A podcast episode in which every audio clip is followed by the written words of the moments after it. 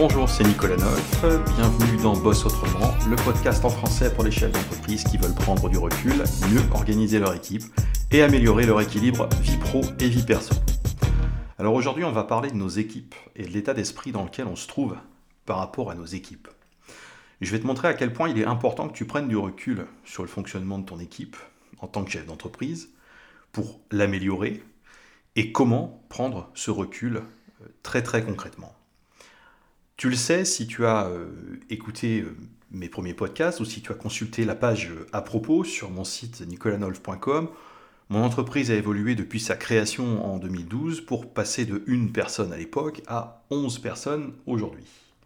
Depuis juillet 2017, j'habite la plupart du temps à 2000 km de mon équipe et l'essentiel de notre collaboration se fait à distance. Toute mon équipe télétravaille de mon point de vue en permanence vis-à-vis -vis de moi et par ailleurs, toute mon équipe télétravaille euh, réellement, euh, chacun reste chez soi, au moins une journée par semaine, quel que soit le poste occupé euh, dans l'entreprise.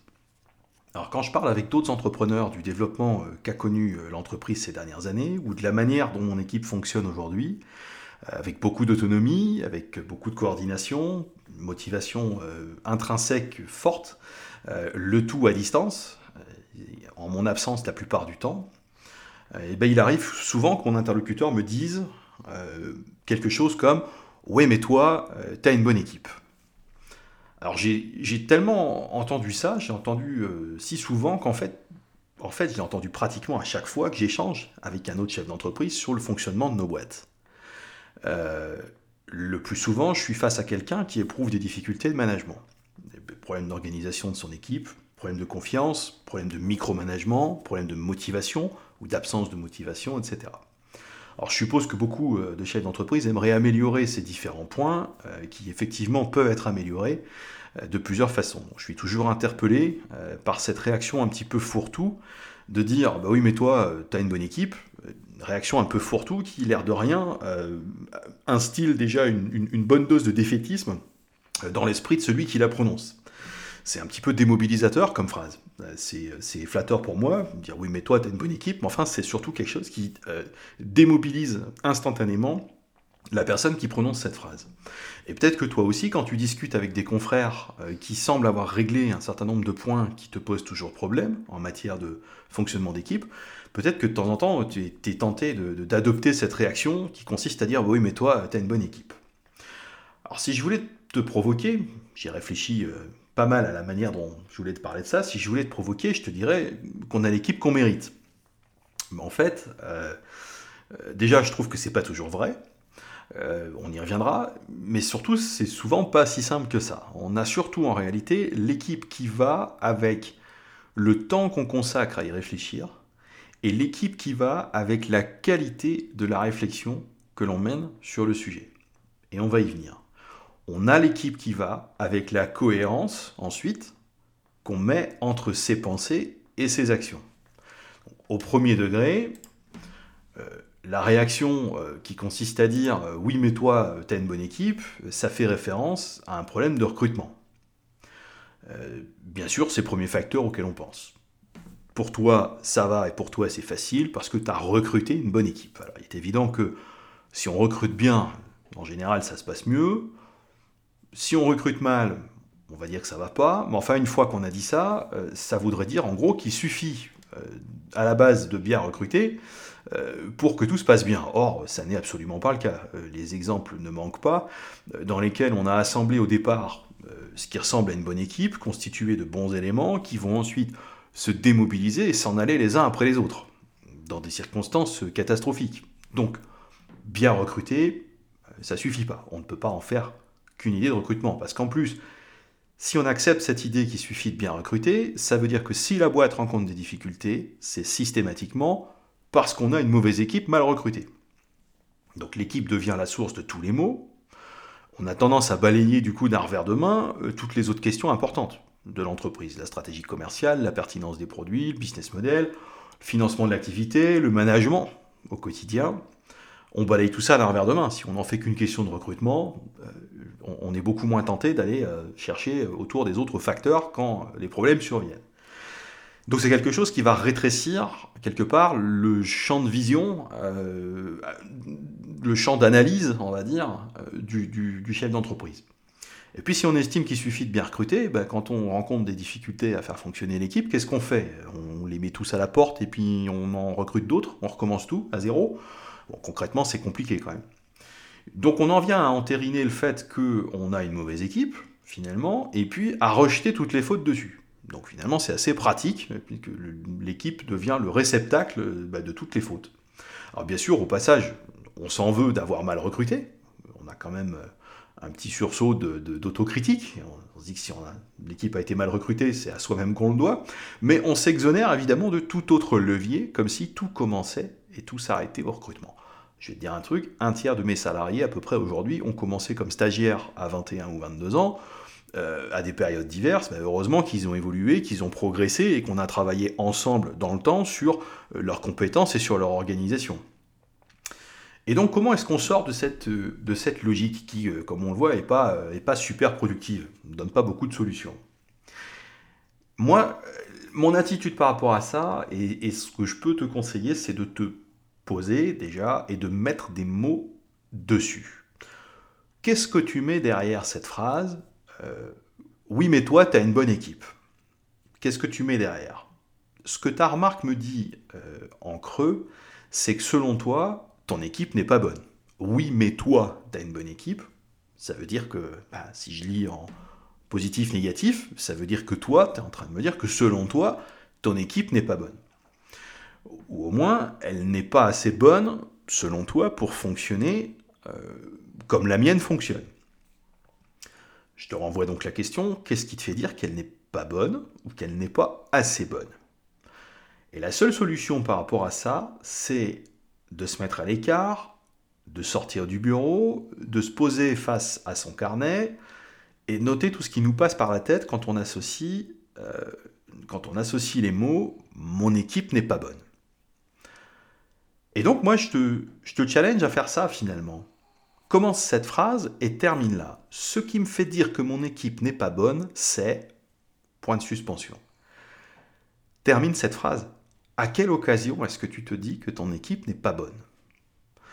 Et je t'engage à dérouler là-dessus du, concret, du très très concret, tu vas voir.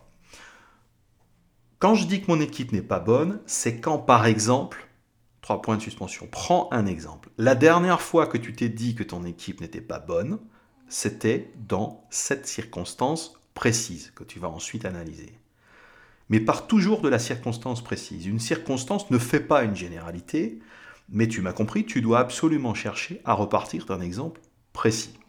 Une fois que tu auras décortiqué une première circonstance ou un premier exemple, euh, il t'en viendra d'autres et ce sera plus facile. Mais il faut déjà prendre ce réflexe d'aller ancrer ta réflexion dans des situations concrètes. Sinon, tu vas jamais t'en sortir. Quand tu multiplieras les exemples concrets, tu verras apparaître certains schémas récurrents qui constitueront des généralités, etc., etc. Mais ces généralités, elles seront enfin ancrées dans quelque chose de réel, et tu vas voir que ça va grandement faciliter le traitement de ton problème. Donc on n'hésite pas à décrire la situation avec le maximum de détails. C'est très important d'aller dans le détail parce que c'est ce qui va te permettre d'identifier des déclencheurs précis sur lesquels tu pourras après agir concrètement tu m'entendras très souvent dans les podcasts euh, te dire sois précis dans tes analyses. C'est la chose la plus importante. Sois précis dans tes analyses. Laisse les généralités et les caricatures aux autres. Ton job à toi, c'est d'être un analyste de ce qui se passe et d'être précis sur les choses.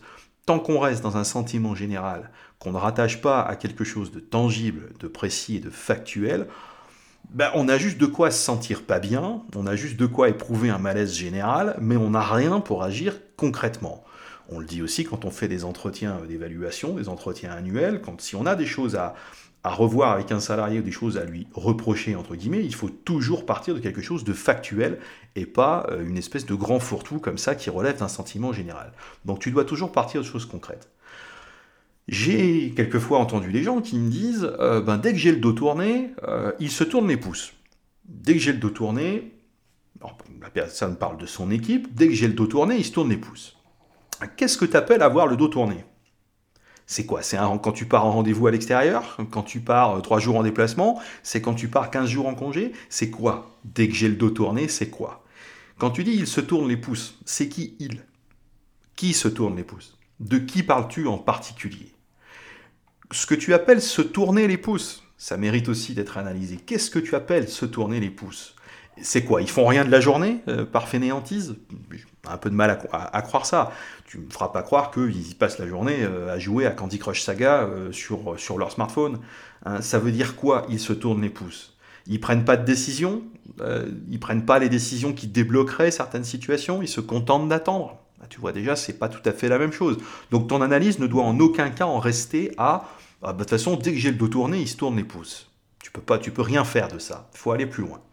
Donc, en creusant un peu, en t'obligeant à décrire des circonstances précises, tu vas plutôt arriver à quelque chose euh, du genre euh, de ce que je vais t'écrire maintenant.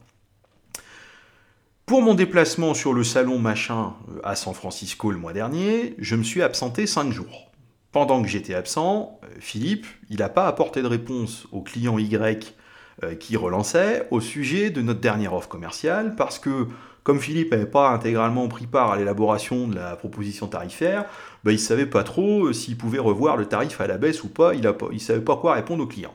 Alors il ne m'a pas fait de mail parce qu'il ne savait pas quand est-ce que j'allais le lire, comme j'étais occupé sur le salon, et puis bah, il n'a pas osé m'appeler en raison du décalage horaire. Il ne savait pas trop, euh, finalement, s'il allait tomber au bon moment ou au mauvais moment.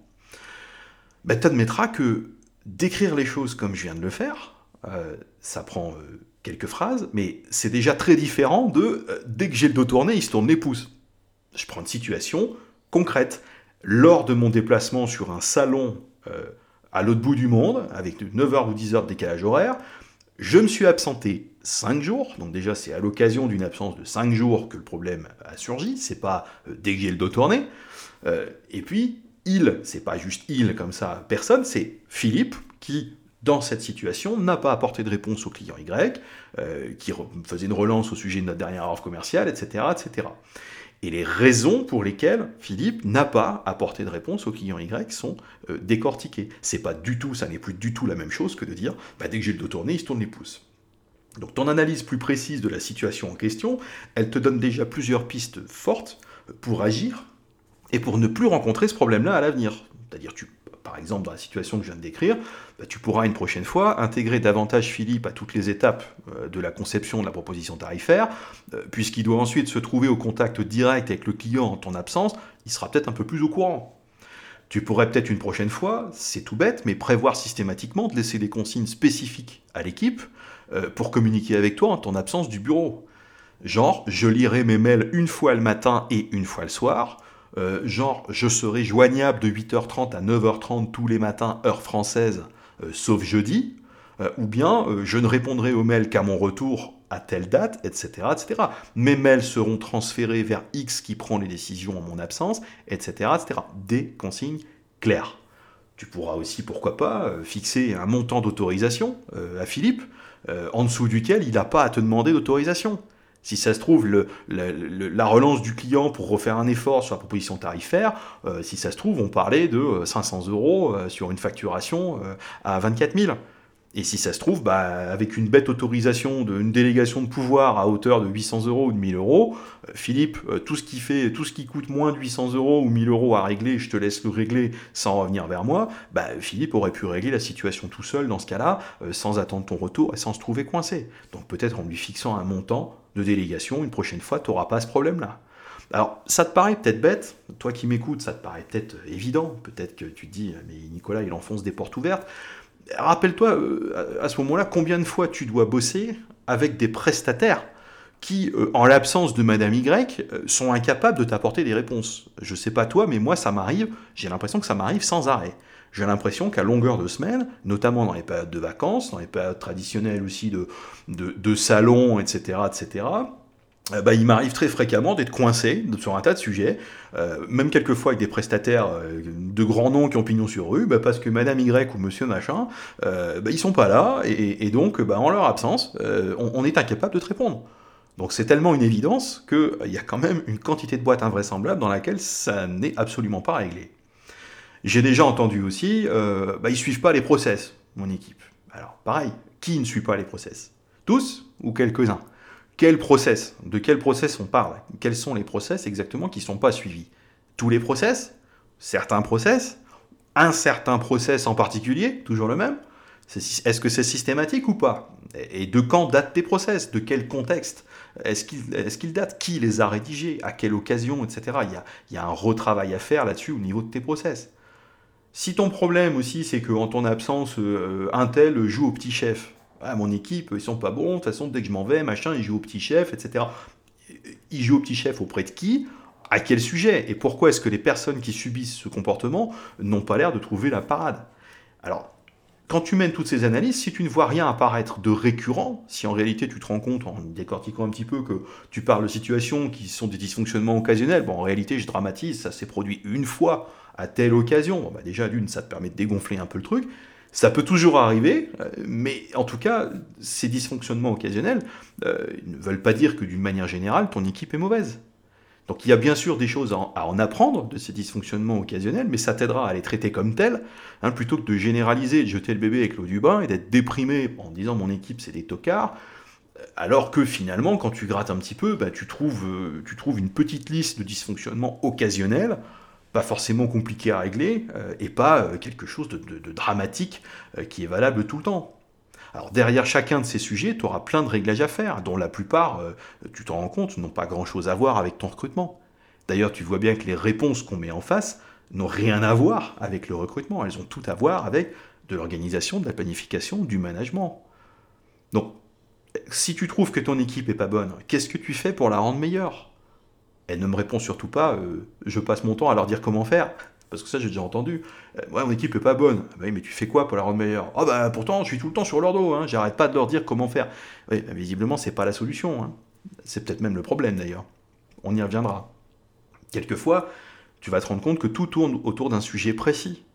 Qu'est-ce qui marche pas en mon absence? Ben, C'est systématiquement les réponses apportées au client. C'est peut-être ça qui va ressortir de ton analyse.